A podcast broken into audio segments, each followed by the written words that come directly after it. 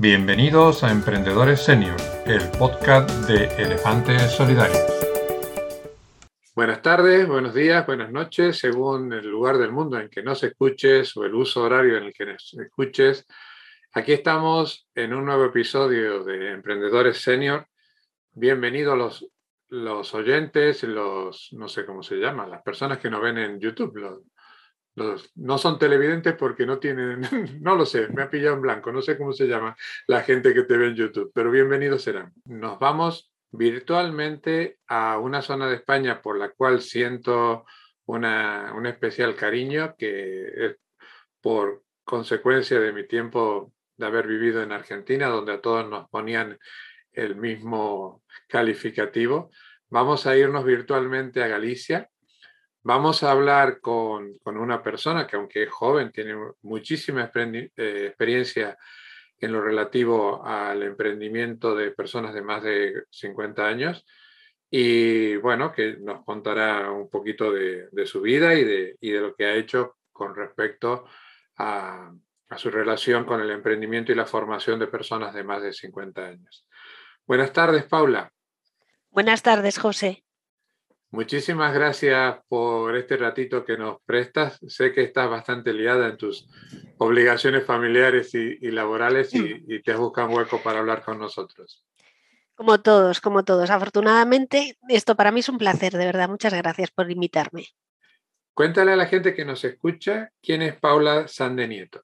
Pues nada, yo soy Paula, soy, como tú bien dijiste, de aquí de Galicia, de Santiago de Compostela. Eh, soy madre de dos niños de 12, 11 y 7 años y soy la directora en una entidad que por la que hoy me habéis llamado, que es eh, Ategal, las aulas senior de Galicia, creadas hace más de 43 años ya, pues es una entidad con muchísimos años de historia, en las que yo cogí el testigo de la dirección en el año 2004. Por eso me decías, llevo ya muchos años, sí. Y compaginó esta dirección de las aulas Actualmente, eh, con mi profesión también, porque soy matemática de formación, de profesora en un instituto. Ahora mismo estoy en un instituto en Ribeira, que es una localidad costera de aquí de Galicia. En, Ategal, eh, primero, ¿es, una entidad eh, estatal o privada? Mira, os cuento un poquito rápidamente si queréis. Ategal, perdón, Ategal es una asociación sin ánimo de lucro. Estamos justo en este mismo proceso de declararnos de utilidad pública. Eh, es una entidad que se, eh, que se creó en el año 78 en Santiago de Compostela y en 22 ciudades más con un modelo importado de Francia de las universidades de, de, formación para mayores. Y en ese momento lo trajeron a España los jesuitas.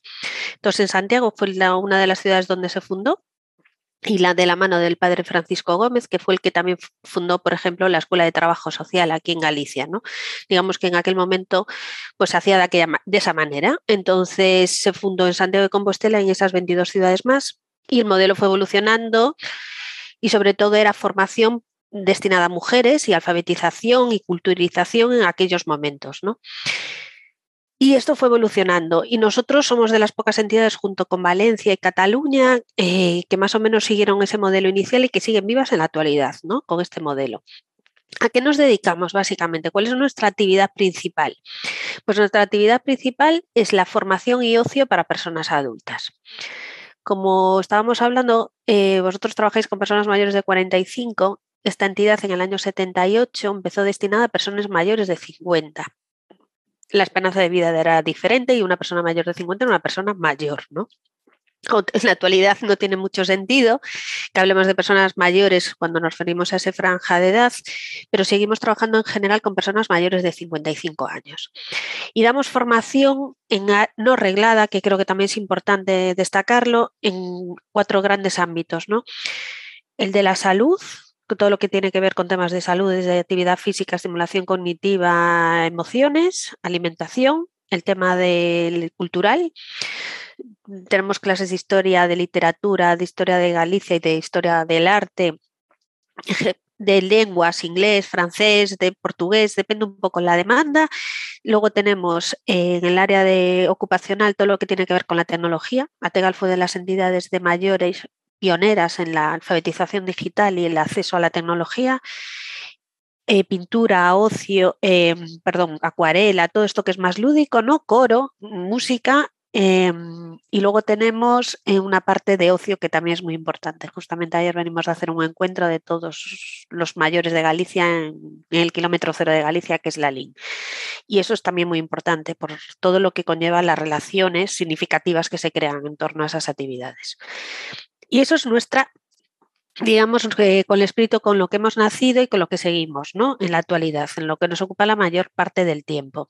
Estas actividades eran presenciales siempre, casi pre-pandemia, casi todo era presencial. Y a raíz de la pandemia, pues también fuimos pioneros en crear una plataforma propia a través de Moodle, donde eh, podíamos impartir clase, eh, bueno, como hicimos todos, ¿no? adaptándonos a la situación. ¿Cuál es la diferencia? Que nosotros ya teníamos esa inquietud, porque sí que es cierto que trabajamos con personas mayores de, como te decía, de 55 años, pero tenemos alumnos que llevan más de 40 años con nosotros reciclándose y, y veían que, bueno, pues que nosotros nos, a veces nos llaman que somos la familia elegida. ¿Y qué haces con la familia cuando no puede acudir a junto de ti o tienen otros problemas ¿no? que nosotros no podemos atender? Entonces sabíamos que no podíamos mirar para otro lado. Entonces el tema de ofertar una formación para cuando alguien no puede salir de su casa por una fragilidad física, pues era una opción ¿no? que teníamos. Entonces la pandemia nos ha venido a acelerar eso y entonces, bueno, nos hemos subido a este nuevo carro, hemos intentado dar esa formación como podíamos en esos momentos de aislamiento también para que nadie se quedara atrás y usábamos pues el WhatsApp, el Google Meet, el Zoom, el Dipsy, todo lo que la gente estuviera adaptada un poco para mantener ese contacto. Y a raíz de ahí Actualmente mantenemos la formación híbrida, es decir, mantenemos actividades presenciales. Por ejemplo, hoy que es jueves por la tarde hay talleres de Santiago, donde yo estoy, taller de móviles y historia del arte y literatura. Pero a través de la plataforma hay gimnasia cerebral. De manera que si alguien, y eso se imparte para todos los alumnos de Galicia, porque no solo tenemos sede en Santiago, tenemos sede en ocho ciudades y se acaba de incorporar la LIN en nueve ciudades gallegas. Y eso es un poco lo grueso que hacemos. Y luego, aparte de esa formación, pues la inquietud esa de adaptarnos a los nuevos tiempos, de los nuevos perfiles de personas que nos encontramos, mayores y no mayores, y las nuevas necesidades que van surgiendo, pues tenemos, por ejemplo, un Senior Lab que me parece muy interesante, donde gracias a la colaboración y al talento de todas las personas mayores, pues estamos testeando productos y servicios que van destinados a ellas y que muchas veces salen al mercado y no se conocen, no llega al usuario final y luego no salen bien adaptados a las necesidades del consumidor. Y ahí estamos en ese proceso también, ¿no? Y de sobre todo estamos muy interesados en que esto no sea un, como llamaban el otro día un congreso de Silver Economy, un negociete, ¿no? Es decir, que no nos aprovechemos de la situación, porque primero, ni las personas mayores están dispuestas a que eso ocurra y segundo, creemos que tiene que ser un, un, pacto social entre todos. Es decir, yo aporto para que esto funcione, pero yo también tengo que recibir mis, mis recompensas. Y en eso, bueno, por ahí después si quieres hablamos un poquito más. Por eso ahí estamos. Te invito a conocer la asociación Elefantes Solidarios, visitando nuestra página web elefantesolidarios.org. Con todo lo que me has dicho, eh, me va a faltar tiempo para en un, solo episodio sacarme la cantidad de notas que he hecho, porque la verdad es que es de admirar. Lo primero que me surge, y volviendo al inicio, de, a la introducción, eh, yo he tenido la suerte de vivir en Argentina, donde hay muchísimos eh, gallegos que han emigrado, incluso descendientes de gallegos. Eh, ¿Vosotros también dais servicio fuera de, Galicia a gente de Latinoamérica, por ejemplo? Lo intentamos, lo intentamos, pero no fuimos capaces. Desde luego sí que estaríamos dispuestos, ¿no? De hecho, hay una asociación que creo que se creó con nosotros, con Ategal, digamos, en el año 78, que es UNATE, que es las aulas en Cantabria, y sí que ellos tienen más relación con Sudamérica. Chile, en algún país más en concreto. Y nos pusimos en contacto con él, como de esto, que es el gerente o el director, y en su momento no salió. Pero lógicamente, ese es un reto que tenemos, ¿no? Que la formación que se está impartiendo, que es una formación de muchísima calidad, ¿no? Eh, llegue. Y de hecho, una de las cosas que yo creo que es positivo de Ategal es que está, tiene una red de colaboradores muy importantes. ¿En qué sentido? Que si yo veo que hay una cosa buenísima, pues si la voy a hacer yo, pues la comparto contigo, José. Oye, mira, por ejemplo, el lunes que viene vamos a impartir una, con motivo de la Semana de Violencia contra las Mujeres, pues hay Irache, una gerontóloga vasca, tiene un proyecto buenísimo, un estudio pionero sobre la violencia en el caso de las mujeres mayores. Pues ya que lo vamos a hacer, pues lo vamos a compartir, ¿no? Entonces lo vamos a hacer pues para las aulas de Valencia, las de Cataluña y las de Galicia y para entidades con las que trabajamos habitualmente. Lo mismo hacen las otras entidades con nosotros, ¿no? Es decir, yo creo que estamos en el tiempo de creernos que, trabajar en red suma más que crear barreras, ¿no? Tenemos que unir y tender puentes y, esa es la única forma que entendemos de colaborar, sobre todo un sector que a mí me parece que es el, bueno, toda la gente que estamos en el tercer sector parece que es más voluntariado muchas veces que profesional, pero hay que ponerlo en valor, ¿no? Y entonces siempre los recursos son limitados, como en todo, pero yo creo que si colaboramos entre todos, todos salimos ganando. Sí, además hay que profesionalizarlo, porque eh, yo reconozco que soy novato en este sector, llevamos un año y medio con la asociación y estoy descubriendo muchas cosas súper bonitas, pero muchas cosas que se pudieran mejorar con un poquito de gestionarlo de una forma un poquito más, más profesional. Pero bueno, eso ya es tema para, para otra conversación. Eh, la pandemia ha hecho mucho daño al colectivo de, de, las personas de más de 50 años. Eh, yo estoy en Málaga, estamos a cientos de kilómetros de distancia y mm, supongo que en Galicia también se habrá sentido el, el cimbronazo. ¿Qué te piden los mayores de 50 que quieren transformarse? ¿Qué tipo de formación o qué tipo de orientación van buscando cuando se acercan a vosotros? Pues mira, nosotros tenemos dos perfiles. La gente que viene a formarse por el hecho de formarse y de mejorar, pues por ejemplo, mucha gente viene por el tema de idiomas o de, o de historia o de literatura, porque aparte, por ejemplo, en el Historia en Santiago de Compostela tenemos dos maestras jubiladas, grandes comunicadoras que tienen las aulas llenas, ¿no? Entonces vienen simplemente por el deseo de aprender, o gente que tiene la familia afuera y quiere aprender un idioma o quiere comunicarse, o todo lo que tiene que ver con tecnología. Pero sí que nos encontramos con también cada vez con personas más jóvenes, como tú dices, que vienen pues buscando reciclarse en tema de tecnología, de adaptarse a los nuevos puestos, de que se han quedado en paro o, o que la situación está cambiando muy rápidamente y se ven que tienen que mejorar. ¿no? Nosotros, como te decía al principio, somos formación no reglada, lo que sí que es cierto que tenemos contacto con entidades que se dedican a eso. Y luego otro apartado muy importante que yo creo que me gustaría destacar es que nosotros somos como entidad colaboradora, en Santiago hay una, bueno, una universidad que tiene mucha tradición, pero tenemos, formamos eh, digamos que tenemos muchísimos alumnos en prácticas de diferentes titulaciones, pues pedagogía, eh, trabajo social, educación social, psicología, incluso tenemos de ciclos de animación sociocultural, por ejemplo, ¿no? Y eso es, eso es buenísimo, es buenísimo para ellos porque ven realidades de personas mayores, que ellos consideran mayores, y ven sus capacidades y sus habilidades, sus conocimientos y su talento. Y por otro lado, nosotros aprendemos pues, nuevas metodologías, nuevas formas de trabajar. Mm, eh, te incorporas a las redes sociales de otra manera, las coges de otro gusto. Es decir, ese intercambio, creemos mucho en las actividades intergeneracionales y entonces ese intercambio es muy positivo. Ayer, el lunes, tuvimos la visita de 18 alumnos del máster de gerontología. Entonces me hacían preguntas que le dije, cuando salgáis de aquí estoy segura que no me vais a hacer las mismas preguntas. No, porque muchas veces miramos también a los mayores con ese paternalismo, esa ñoñería que me decían, ¿no? Que para nada. Es decir, tienen las mismas inquietudes que yo, con 44, que los de 70. Pueden tener un achaque por temas de salud, pero no por tema de edad. Eso no me necesariamente. Lleva, eso me lleva a, dos preguntas que, tú me, lo has puesto a tiro. Eh, ¿Por qué crees que no están suficientemente eh, promocionados los emprendimientos mixtos?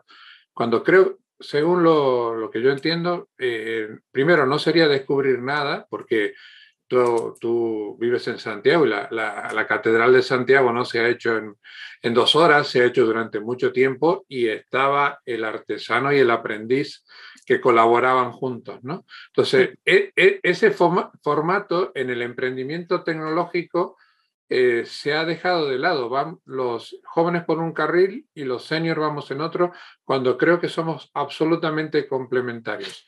¿Por qué crees que no se fomenta lo suficiente? A ver, primero porque es más difícil, seguramente. es decir, y todo lo que nos suponga esfuerzo es difícil.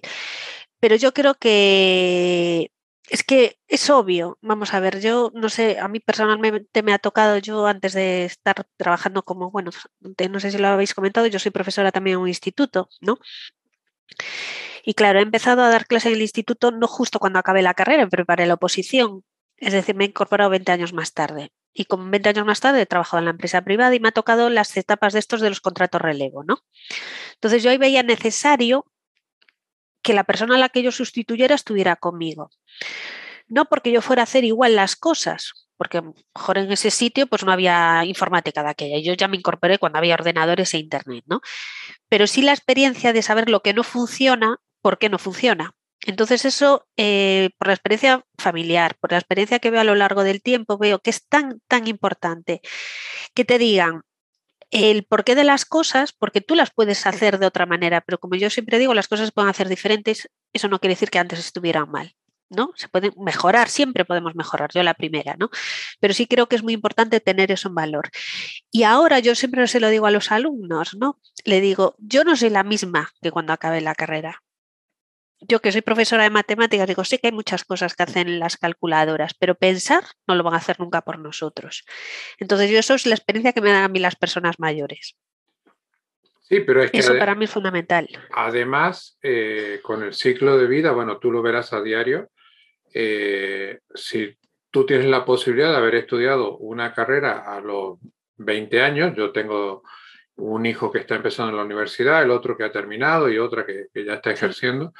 Eh, pero tú a los 50, a mí me ha tocado a los 45 reciclarte completamente y estudiar una segunda o una tercera carrera que te haga feliz en ese momento, que no es la misma visión que tú tienes del mundo de cuando tenías 20. Entonces, yo creo que, que, hay, hay que dar opciones a lo que tú has comentado de que los jóvenes aportan una visión diferente y ellos se enriquecen con la experiencia que tenemos los mayores. Totalmente. Y seguramente tú en tu carrera no notaste que en grupos de trabajo intergeneracionales tú avanzabas muy rápido en unos ámbitos y otros ellos en otro. Es que a mí me parece que es como la naturalidad, vamos, como, vamos, tú que tienes hijos y yo que tengo hijos, pues hay veces que le dices, mira, resuélveme tú esto, que lo haces más rápido que yo. Por supuesto, por supuesto, pero eh, a veces confundimos la, el uso de la tecnología con saber de la tecnología. Y eso me lleva a la otra pregunta que te quería hacer. Eh, los seniors muchas veces somos discriminados porque se nos prejuzga de que no vamos a estar a la última de, las herramientas tecnológicas.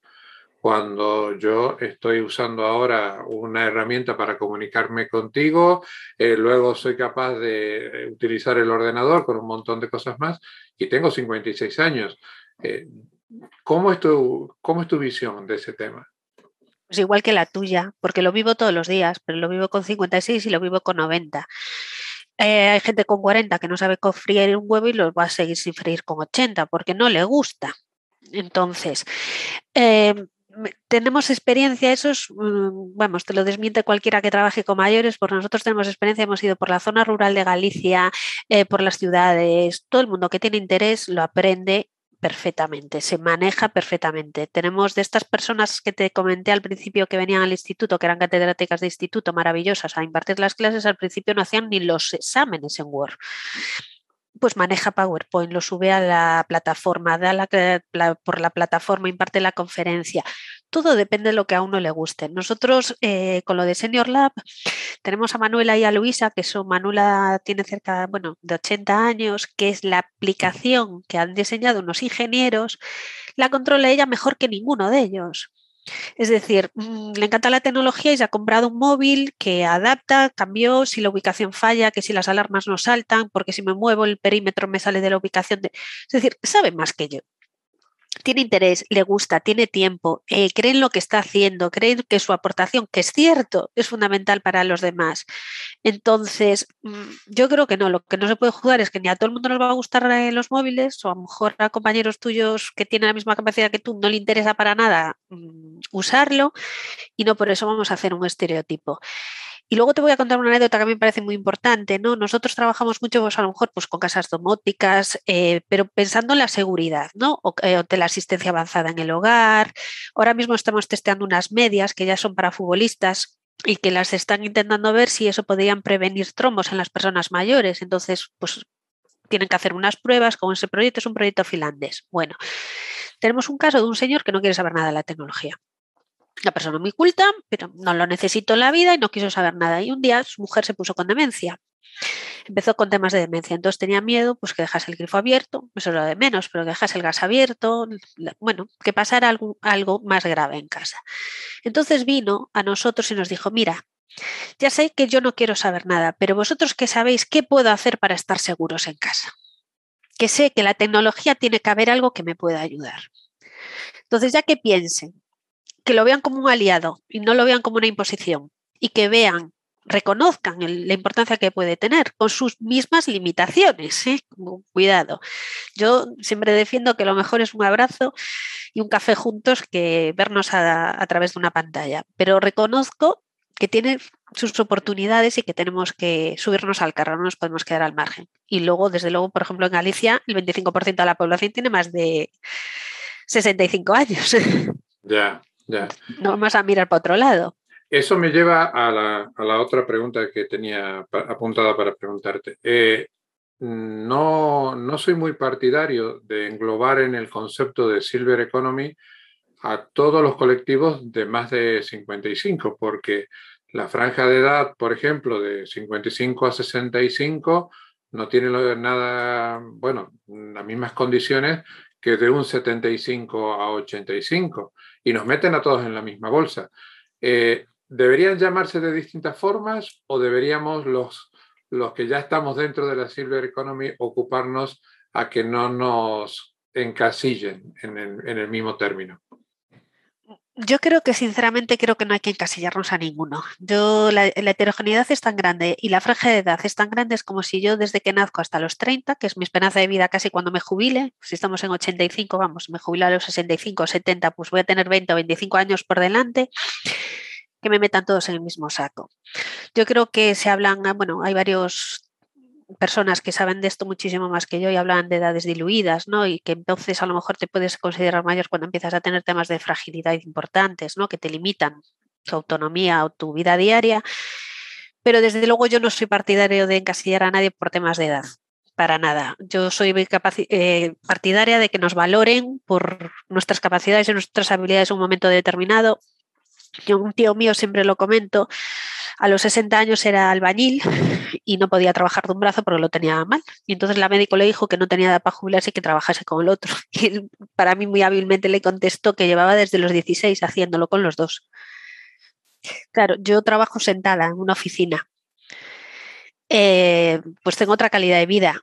He vivido en otras condiciones. Pues a lo mejor yo estoy de acuerdo que no puedo tendré que trabajar hasta los 75, a lo mejor no, no 40 horas, o a lo mejor no cogiendo el coche para irme a Ribeira todos los días a 70 kilómetros, ¿no?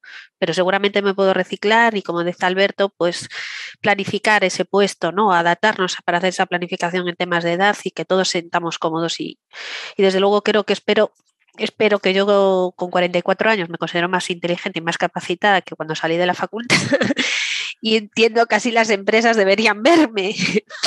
Pero soy mujer, tengo 44, tengo familia, no soy un perfil que la empresa eh, privada eh, busque. Es, es, un, es, una lamentable realidad que tú todavía eh, eres joven, aunque tú misma no te consideras tan joven, pero eres joven.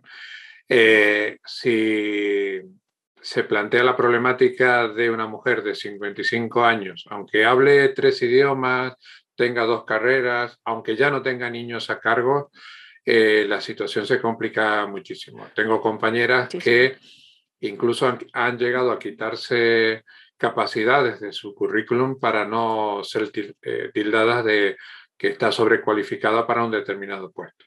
Es lamentable, pero es real.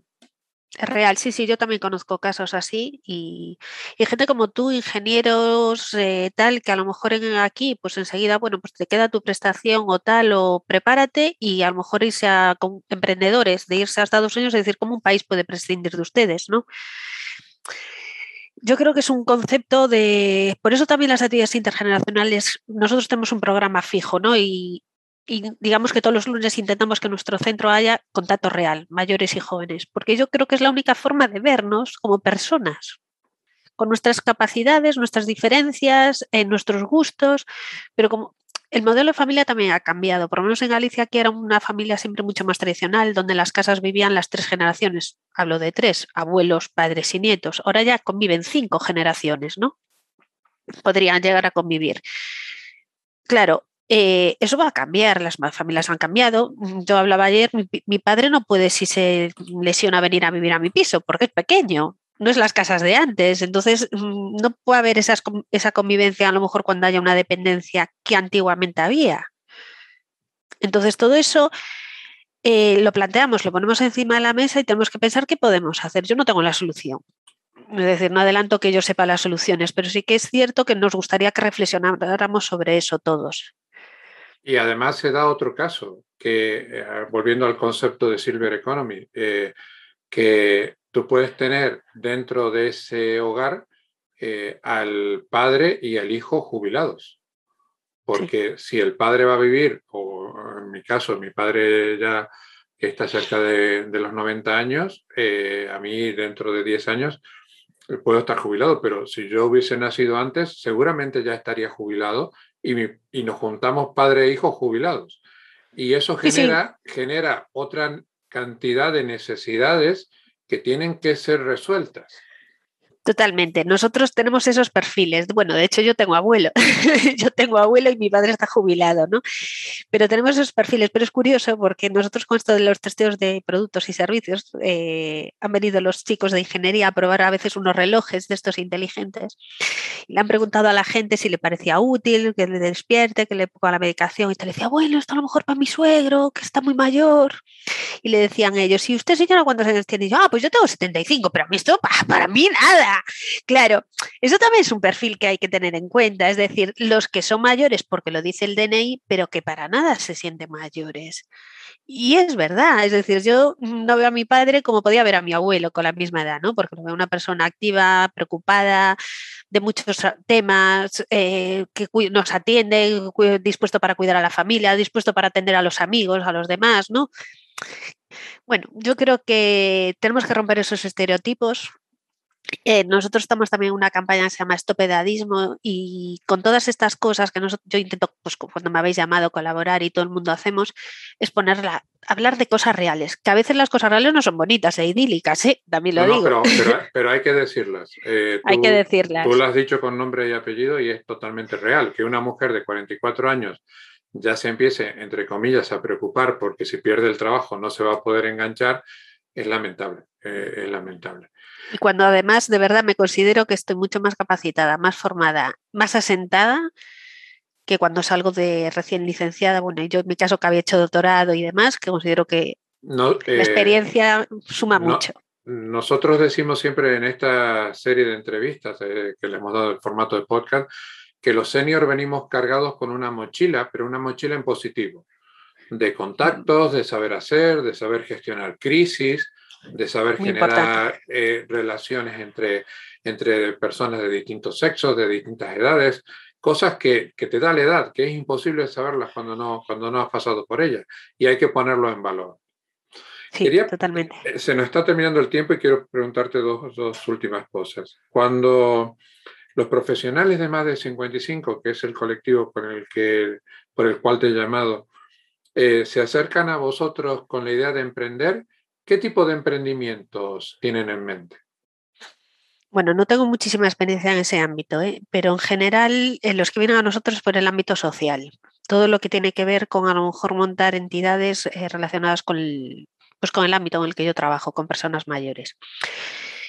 Es un ámbito difícil en cierto sentido porque, bueno, no sé, aquí hay una, frase Galicia que yo creo que lo entenderéis muy bien, te vas a gastar en, bueno, pues en gallego, pero bueno, te vas a gastar en tus hijos lo que no, ¿cómo es?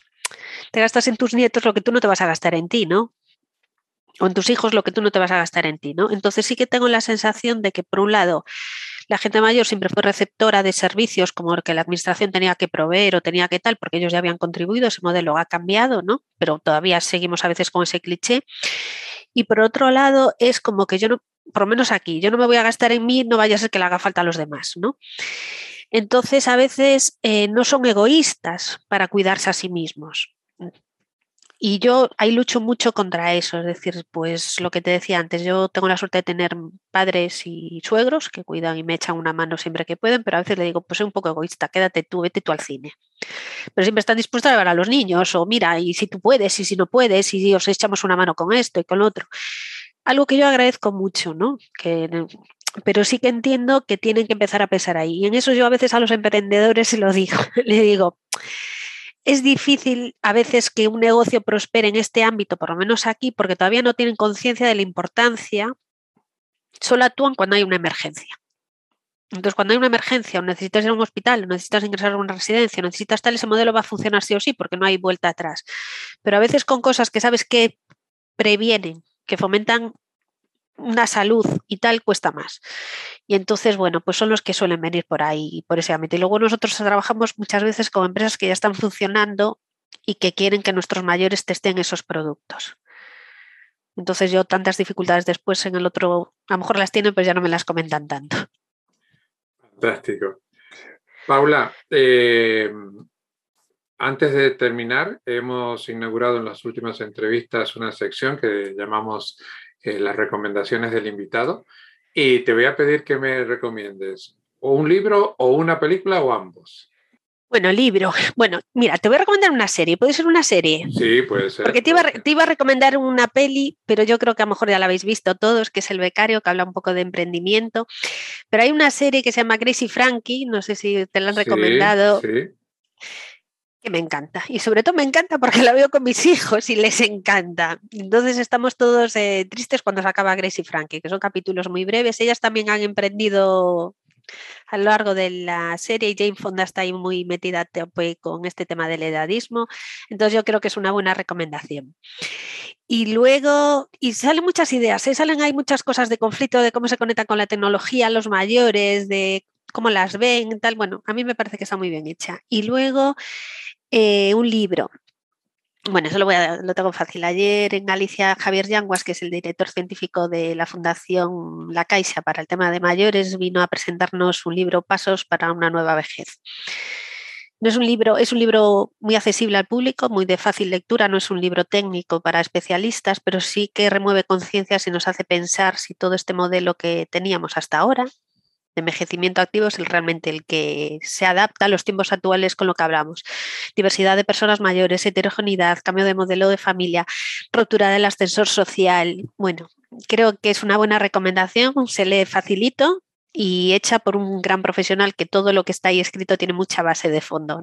Entonces, bueno, creo que a ver si os gustan las recomendaciones. Estoy, estoy absolutamente eh, seguro de que sí. Y también estoy absolutamente seguro de que quiero repetir este café virtual que nos hemos tomado porque voy a ser respetuoso del tiempo establecido y, no, no, vamos a continuar con, con, más preguntas, pero sí me gustaría tener una segunda, una segunda parte, por lo tanto, eh, me gustaría invitarte a otra, en otra ocasión, dejar pasar unos, unos, unos meses o cuando tu, tu agenda lo permita y volver a hablar de este tema que veo que te apasiona, que te gusta y que tienes muchísimo conocimiento para compartir. Y se me ha hecho súper amena la, la, entrevista, ha sido un placer conocerte, no te conocía personalmente y creo que a la gente que nos ha escuchado eh, le ha quedado la misma sensación de que queremos más. Venga, pues yo encantada. Y José, si en vez de vernos virtualmente, vamos a Málaga y yo te veo, pues mejor que mejor, de verdad. Fantástico. Pero antes de irnos, dile a la gente que, sobre todo mm, por lo que te he dicho, que es segura, eh, estamos creciendo en audiencia en, Latinoamérica eh, no solamente eh, en los países latinos, sino en la parte latina de Estados Unidos, y allí hay muchísima descendencia gallega y alguno querrá ponerse en contacto contigo, preguntarte o profundizar o incluso, si, si, lo considera oportuno, brindar algún tipo de colaboración con vosotros. Así que mm, dinos dónde te, te pueden contactar, cuáles son tus coordenadas digitales para que la persona que esté interesada pueda hacerlo. Pues mira, os lo agradezco mucho. Nuestra dirección es www.ategal.com, ategal.com. Nosotros estamos en Santiago de Compostela, la sede central, pero me encantaría que se pusieran en contacto con nosotros porque sí que estamos haciendo formación ad hoc, ¿no? Pues con un grupo del País Vasco estamos dando formación para un grupo reducido de personas mayores con lo que ellos nos pidan. Tenemos una plataforma muy, muy sencilla que no hace falta ni correo electrónico para conectarse con todos servidores seguros, porque nosotros somos nuestros propios servidores, es decir, no compartimos datos con Estados Unidos ni con nadie. Y hablar, por hablar y ponernos en contacto estaríamos encantados, sobre todo para seguir creciendo por el bien común, vamos, que es un poco todos los que estamos en, este ámbito, que es lo que nos mueve. Fantástico. Queda entonces hecha la, la oferta y si te parece, nos vemos en un próximo episodio. Cuando queráis, el placer es mío, gracias. A ti. Querido oyente, nos gustaría saber tu opinión sobre los temas tratados en nuestro podcast. Y también te pedimos de que te suscribas al canal en donde nos escuchas, que nos des la máxima puntuación, para que de esa forma crezcamos en relevancia y más gente sepa de nuestro podcast Emprendedores Senior. Mil gracias y te esperamos en el próximo episodio.